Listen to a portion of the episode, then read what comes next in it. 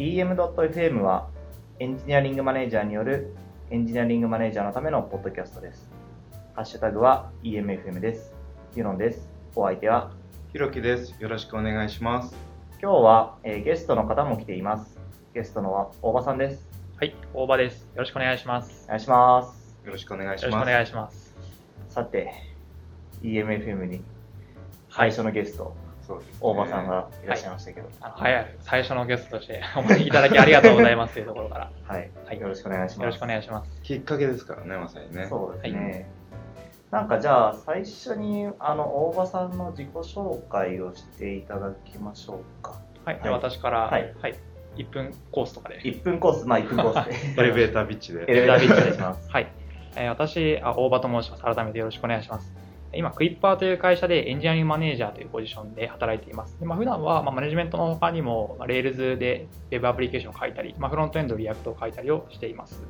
そうですね、社会人の経歴としては、最初に新卒で入ったのが SIR で3年ぐらい働いて、で、えー3年ほど前にそのクイッパーに転職して、また、えー3年ぐらい働いているというような形になります。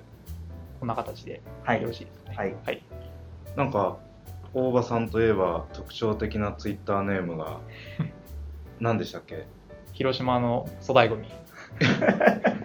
これけ最初何かなと思って、はいあの、やばい人なんじゃないかなって思ってみたら、なんか、愛妻、奥さんのなんかお菓子を宣伝してたりして、あれ、この人どういう人なんだろうって最初思ったんですけど、ど,、はいどういう意味なんですか？広島の粗大ゴミ。あれ、まあ、ネタばらしというか元ネタがありまして、広島の粗大ゴミで Google 検索をかけると、まあ、ある人の名前が出てくるんですね。はい。で、その人の名前が、まあ、ご存知かわからないですけど、竹原慎二っていうああー、ご存知なるほど。元プロボクサーで、はい。昔あのガチンコファイトクラブっていうテレビ番組があって、はい。昔それをすごくよく見てたんですよね。で、その竹原の昔のあだ名が広島の粗大ゴミ。だからなぜ僕がそれを使ってるのかっていう話なんですけど、あ結構不良漫画とかになんか憧れというか好きななんか思い入れみたいなのがあって、なんかそれで自分もそういうちょっと尖った感じでいこうかなと 思って使っているが、結局なんかあまり伝わっていなくて、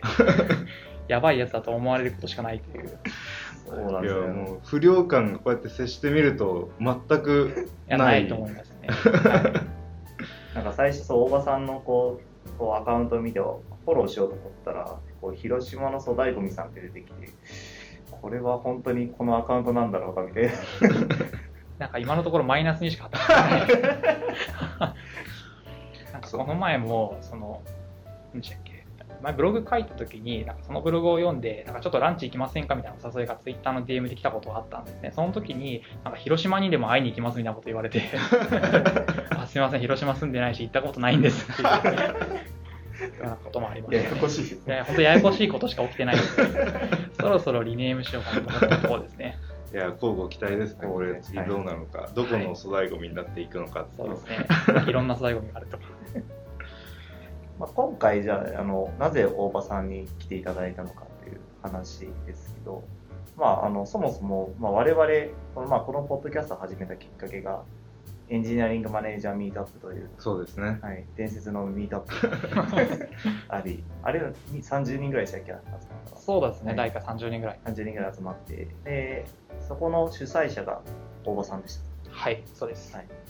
というわけで、なんかまあ、あの、僕とひろきさんでまあ話し合ったときに、まあゲストを呼びたいですね、みたいな話をしたときに、じゃあ第1号を誰にしましょう？みたいな話をしたときに、まあやっぱりこの、あの、ポッドキャストをやったきっかけになった方を呼ぶのが一番だろうということで、まあ今回大場さんに来ていただきました。ありがたいです。はい、というわけで、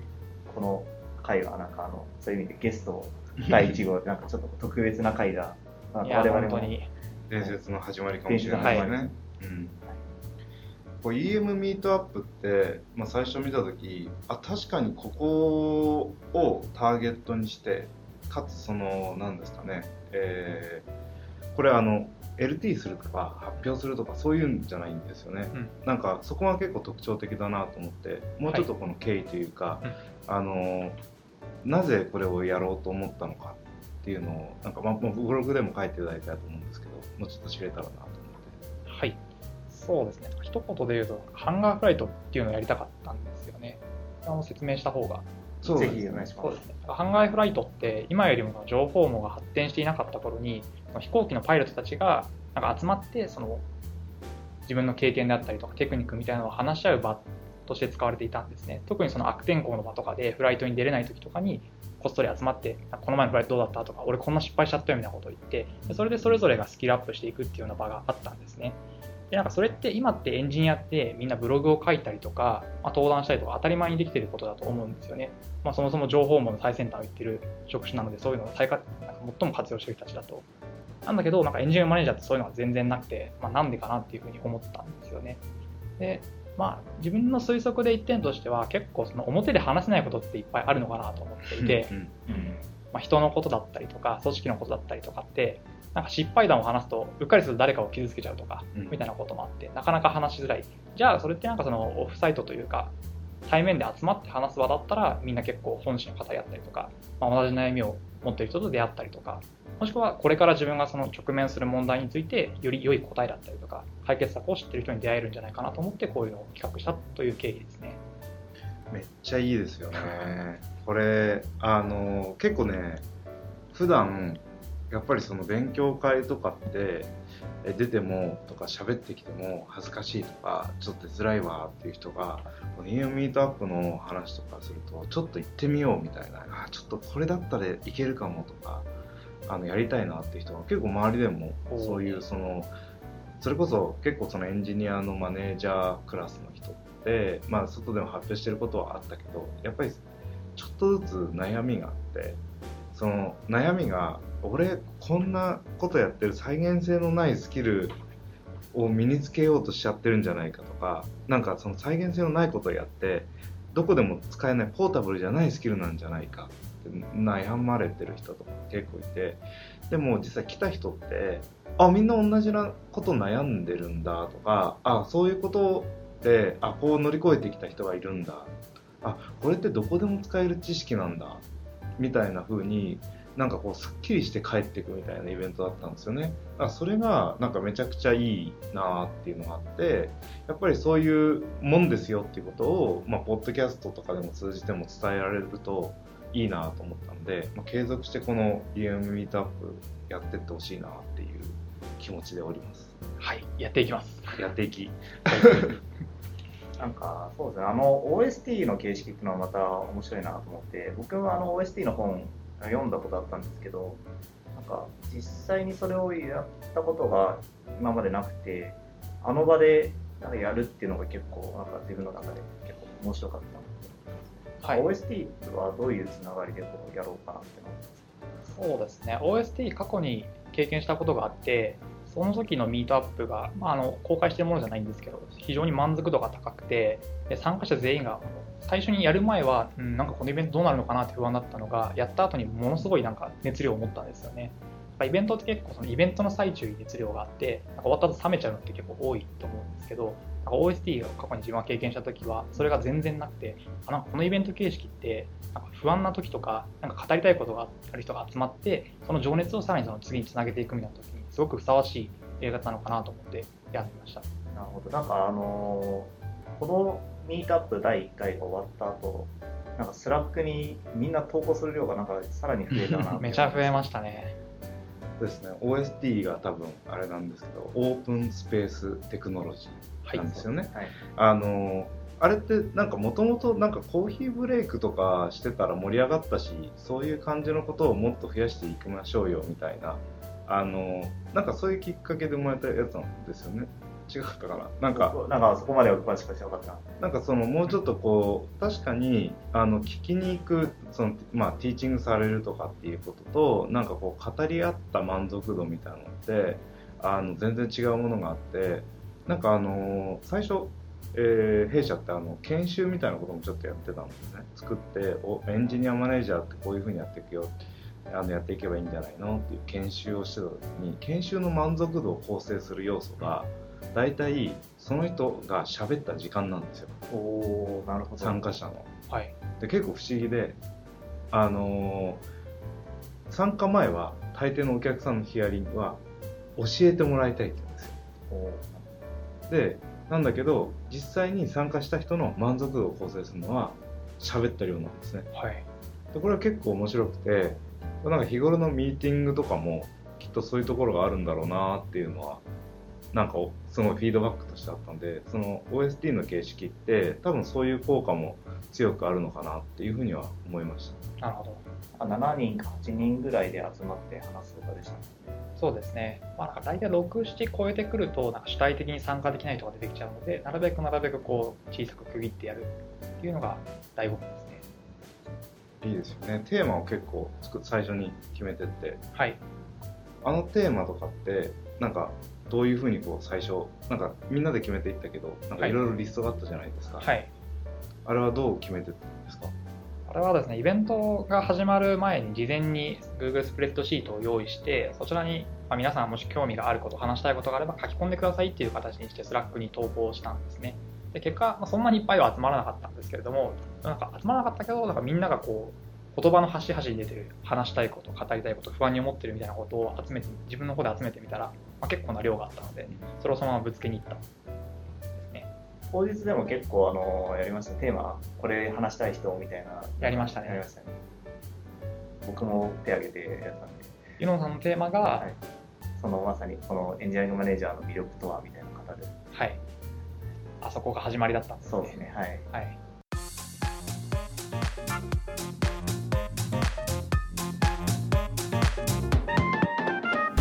EM.FM 大場さんにとってのエンジニアリングマネージャーの魅力みたいなものってどういうものだったりするんですか？そうですね、まあ、これを語れるほどちょっと経験があるかどうかというところなんですけども、まあ、今、経歴としてはですね、エンジニアマネージャーやったのは1年半ぐらいなんですね。でこの1年半で最も自分にとって良かったなって感じてるのは、まあ、その優秀なメンバーが自分の、自分のマネージメントの配下につけばつくほど、すごいいいプレッシャーになるんですよね。なんというか、新しい技術を試したいとか、組織をこういうふうに変えたいと思ってるみたいな強い意見を持ってる人がいると、なんかそれに対して自分は答えてやろうとか、その問題について自分も一緒になんか考えなきゃいけなくなると。これって一人が、一人のメンバーとして自分が働いた時とは、なんか全然違う視点で物事を考えたりとか、新しい知識を得なきゃっていうプレッシャーになったりしていて、そこがすごく、まあ、気持ちいいというか、プレッシャーが気持ちいいタイププレッシャーが気持ちいいタイプですね。いいですね プレッシャーなんかどういうプレッシャーが気持ちいいなって感じですか？どういうプレッシャー？そうですね。まあ、基本的にはやっぱり自分がやったことないこととか、なんていうんですかね。うん、なんか不意打ちみたいなのが好きですね。なんか自分が、自分の想像してることとか考えてることとかって割とすぐ限界が来ちゃうのかなと自分は思っていて、まあ、そういうのを突破できるタイプの天才型とは自分は違うのかなという自己認識があった上で、なんかその自分が見えてるもの、考えていることの外側からこう、パンチを食らわしてくるというか、そういうタイプのプレッシャーがなんか日々あると結構ワクワクして毎日過ごせるんじゃないかなとか思ってますね。なんかそれがこう自分の成長にもつながるみたいなまさにそうですね。その成長意欲の部分でそのプレッシャーを受けたいみたいなのがなんか強いんですか？なんか結構いろんなそういう理由があると思っててあのマネージャーになったら成長できないんじゃないかうん。って思う人って実際にはその現場の人に多くいるように感じるんですけどマネージャーになることでその成長のきっかけになるっていう風な感じってまあならないと分かんないもんなんですかねなんかこう最初からおよっしゃマネージャーなって成長してやるぜって感じでした？いや、ではなかったですね。最初の私がその NA マネージャーになった時って、組織のか、ね、人数もそんなに多くなくてで、結構集まっているメンバーがほとんど自走できるメンバーばっかりだったんですね。だから、この会社にマネジメントって本当に必要なのかなって思いながらもマネージャーになったんですよ。うんでそれでなんでその場でじゃあマネージャー必要だったのっていう問いの答えはですね、評価制度っていうのを会社に導入した時期がたまたまその時期だったんですね。で、それ以前は CTO が30人とか50人とかっていうグローバルな組織の全体の評価をやっていて、さすがにこれは一人じゃ回らんなとなりまして、エンジニアリングマネージャーっていうのをま各国とかに立てるようになったんです。でそれ以降、まあ、東京オフィスは1人エンジニアリングマネージャーがいて、その時私も部下としてやっていたんですけど、まあ、それでも東京オフィスが拡大して、結構な人が増えていく中で、ちょっとこれもさらにまた分割しないと、まあ、1人が20人見るのは無理だなみたいなフェーズが来て、じゃあちょっと、おばさんもやってくれませんかと。まあ、評価制度をとにかく回すっていうのがあなたのミッションですっていうような形で言われて、まあ、であれば自分はこのままエンジニアとして、まあ、普通の一メンバーというかスペシャリストみたいな形で仕事をしながら、まあ、そういったサブタスクみたいなのを受けるのかなというイメージでスタートしたのが最初でしたね。うんうん。はい。それは結構予想と違う感じでしたか？最初はそういう風な話で入ってきたんですけどだんだんなんか違う方向に行ってきたなっていうのがありまして、なんか評価だけやるマネージャーみたいなマネージャー像っていうのはその時の上司と自分の間ではなんかこう一致していたんですけどなんか周りがそう見ないっていうのが結構あるかなと思っていて 特にその場でまあその時に最初からいたメンバーは分かってくれるけど後から入ってきた人とかってなんかこの会社のマネージャーって何やってるんだろうみたいなところの期待値が徐々にずれていったりするんですよね。例えば前職ではマネージャーっていうのはテックリードだったとか前職ではマネージャーっていうのはあもっとこんないろんなこともやってくれたでもうちの会社うちの会社に来てからはそうじゃなくなっちゃったみたいなことも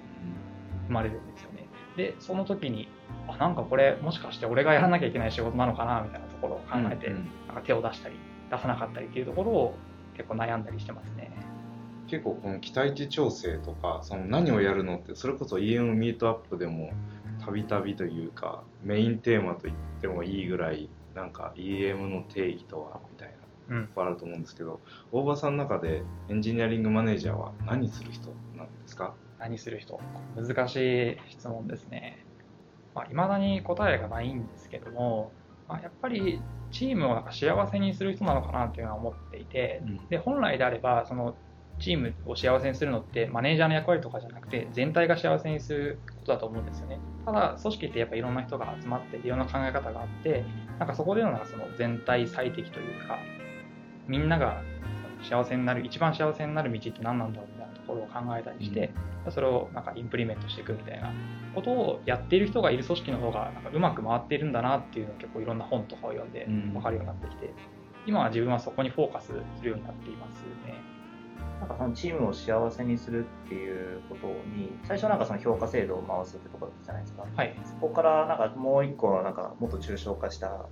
チームを幸せにってところに行ったと思うんですけど、そこに行ったなんかあのこうきっかけの本とか、なんかはい。ブログとかなんかそういうのあるんですか、きっかけの本、そうですね。まあ、チームを幸せにっていうところの多分自分の、まあ、原点というか来てるのは、あの Google のなんか Work Rules とかあって、Google もなんかそのすごくスペシャリスト集団で、こうエンジニアがたくさん集まって、それでうまく回ってる会社みたいなイメージがあったじゃないですか。でも、あの会社も Project Oxygen でしたっけ？実際にその、どういう、なんですかね、組織構造とか体制みたいなものが一番そのエンジニアの幸福度だったりとか生産性みたいなものに向上するかっていうのを調査した結果なんと意外にもいいマネージャーが存在することがいい組織生産性が高くてみんなが幸福度高く働いている組織っていう、まあ、そういう意外な結果が出たっていうところに結構自分もびっくりしたというかあそれ大事なんだってじゃあちょっと自分もそれやってみようかなと思ったんです。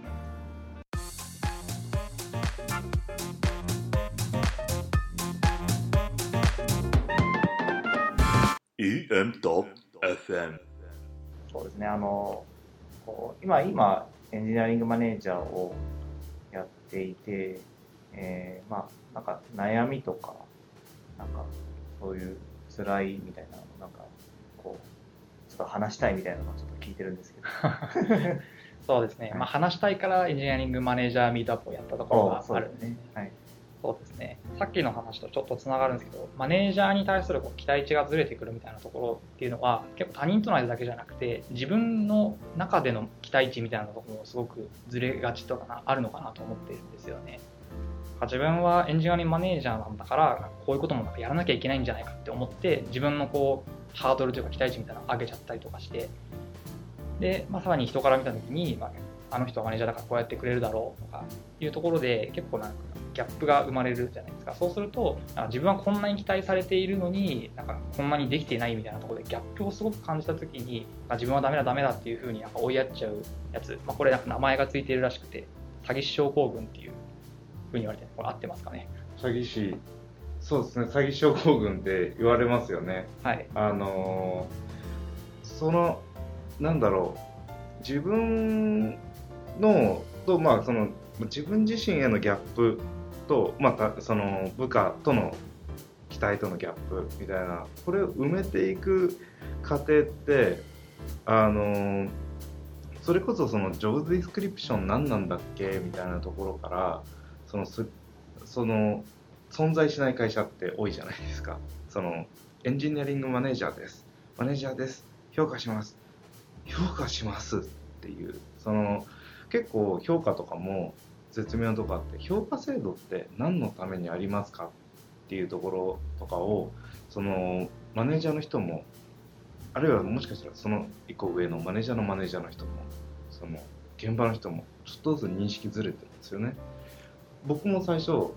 その会社入って評価制度を見た時にあれ？評価制度ってお給料決めるもんかなって思ったんですよ。ででもお給料決めるもんじゃないなっていうのにマネージャーになった時に初めて気づいたんですよ。あのお給料決めるだけだったら原資があって自由に振り分けられればそれでいいわけじゃないですかと。でそうすると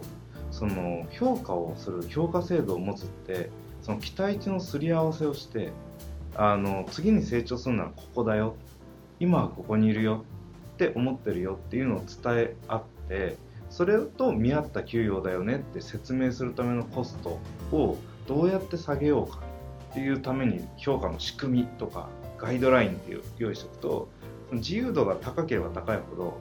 自分で説明しなきゃいけないものが増えてだけど自由度が減ってって制度になればなるほどもうこうだからって言わざるを得なくなる。このツールとして説明しやすくするためのものが評価制度なんだなこれだんだん気づいてきて。でそのじゃあそこに込められた思いとして評価者の評価者になると今度はその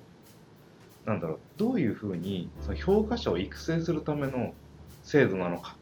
とかっていう目線がついてきてみたいにやっぱりこの期待値調整をしながら成長とか組織がやることをはっきりさせていくっていうプロセスの中にやっぱその評価制度とかそのなんだろうそのエンジニアリングマネージャーとしての仕事っていうのってかなりその強く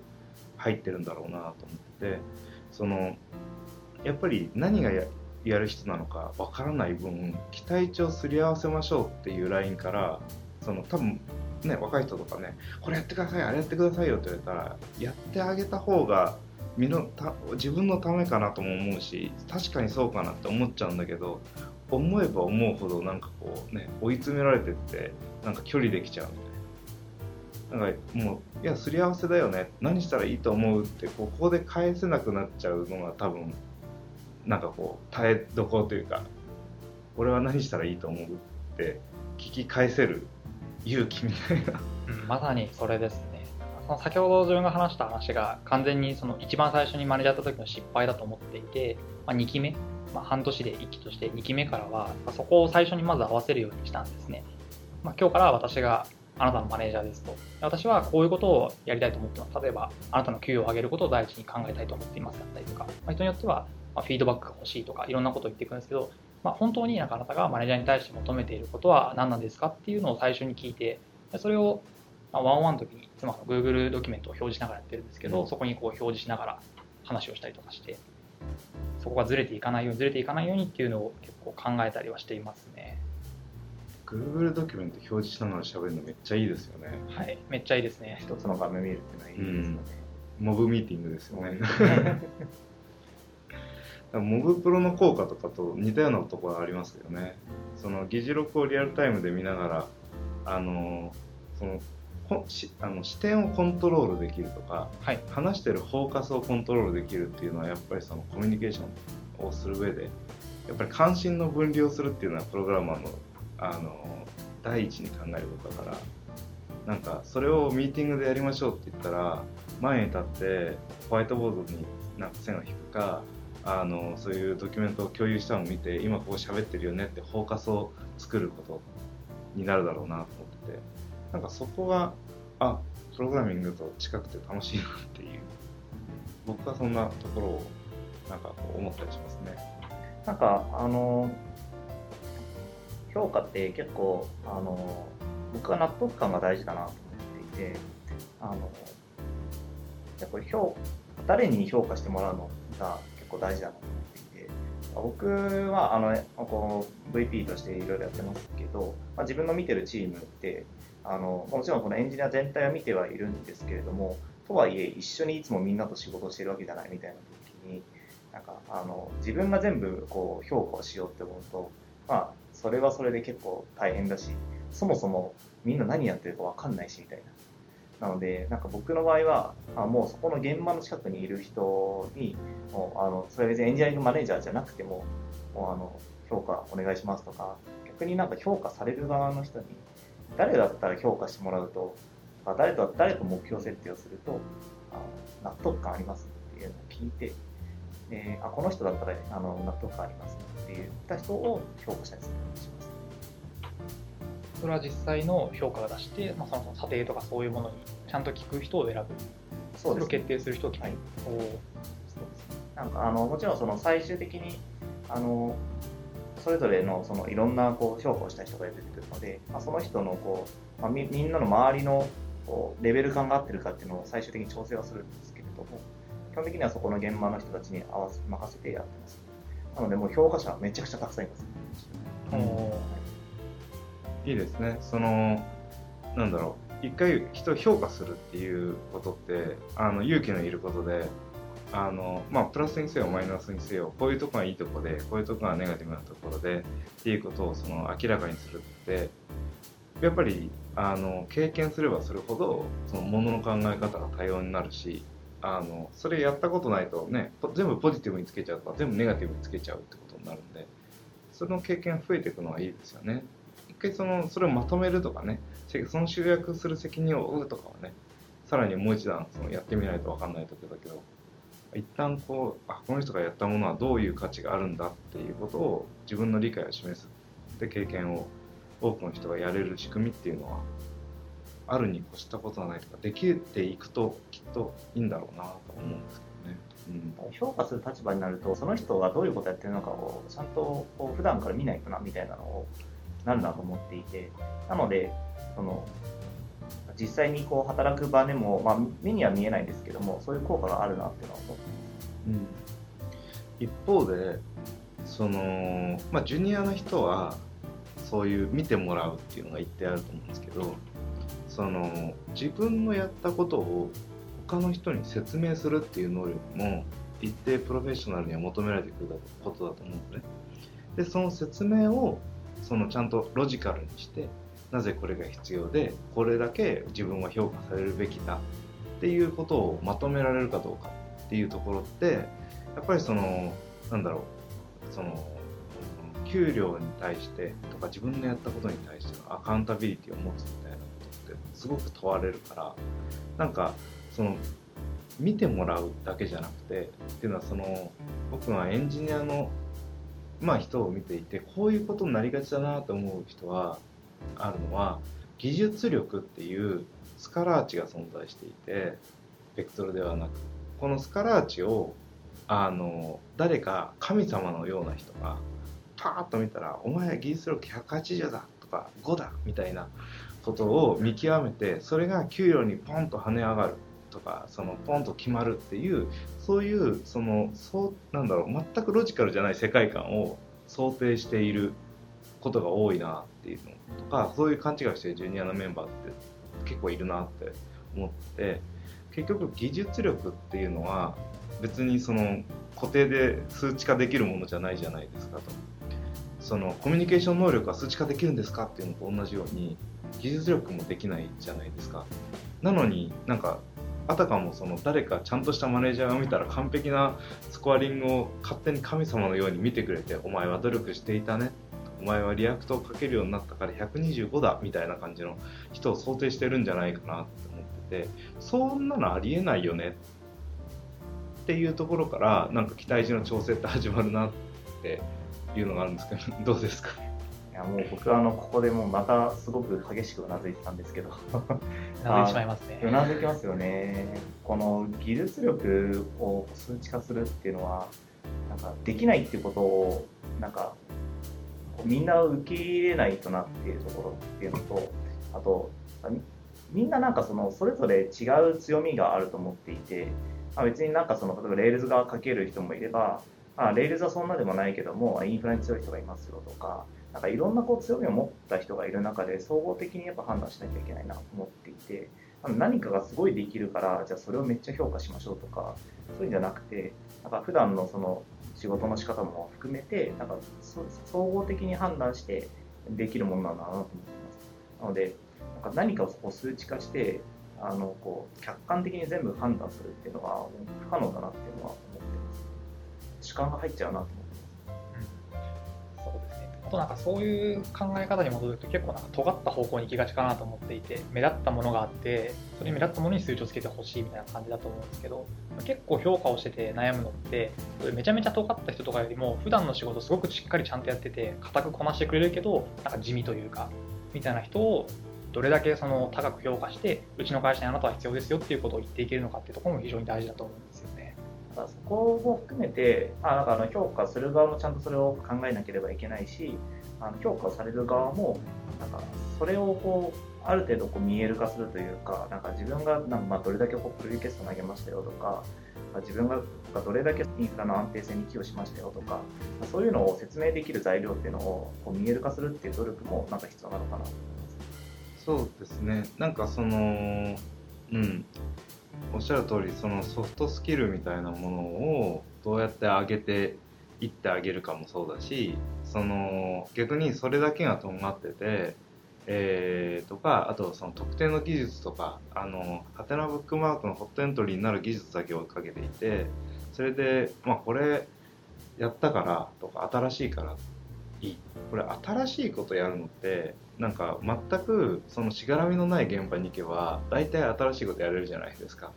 でそれ最新の技術も使えるわけですよ。でもその技術を作ったならまだしもその最新の技術を使うはどんどん簡単になっていくんだからより簡単になったってだけ簡単なことやっただけの話だと思うんですね。なんだけどそういうことをやらないと自分は置いてかれてかつその成長にならないんじゃないかとかそういうことは評価されてしかるべきなんじゃないかか逆にその地味なことをやっているそのように見えてる人も大事なことじゃないみたいなメッセージが伝わっちゃうのってすごい嫌だなと思っていてその地味だから説明しなきゃいけないことっていうのもきっとあると思って特にその技術的負債を解消するとかちゃんとリファクタリングしてとか安定性向上してとかめちゃめちゃ大事でかつ高度な技術力が要求されることなのにそれに対してそのなんだろうかっこいいことだよねっていうのもやっぱりなんかこう見えてこないのってあのすごく良くないなと思っていてそのエンジニアリングマネージャーと一緒でなんかこう地味でつまらなくて苦しいことをやらされてるが技術的負債を解消することとかエンジニアリングマネージャーすることみたいになっちゃっててそれがあの評価されないんじゃないかっていうのは幻想だよっていうのをあのなんかどんどん言っていかないとなんか本当にライトな技術ばっかりみんな追いかけてあのそれだったらねその新しい言語で書ければいいんだったらみたいなそうなっちゃうじゃないですか。っていうのをちょっとこう、ね、聞いてる方にも継承っていうか違うんだ 違うんだぞっていう伝えていきたいですよね。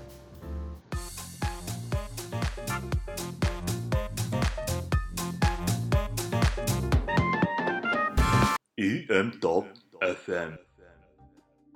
そう今までの話を思っておばさんいかがでした？そうですね。ある種ここなんかお悩み相談室かもちょっとあるというか 自分がその失敗した話とか考えていることについてひろきさんとユノンさんがいろいろ言ってくれるのが非常に面白いというかありがたい場だなと思っています、えー、リストナーの方はいかがでしたでしょうか、えー、皆さんの声をぜひ我々に届けてください。ご感想こんな話をしてほしい。これってどうなってるの？ここをもっとこうしてほしいなどハッシュタグ EMFM でつぶやいていただけると幸いですまたゲスト出演したいという方も、ハッシュタグ EMFM か、ユノンフィールか、えー、ひろき大地までご連絡ください。それではありがとうございました。ありがとうございました。ありがとうございました。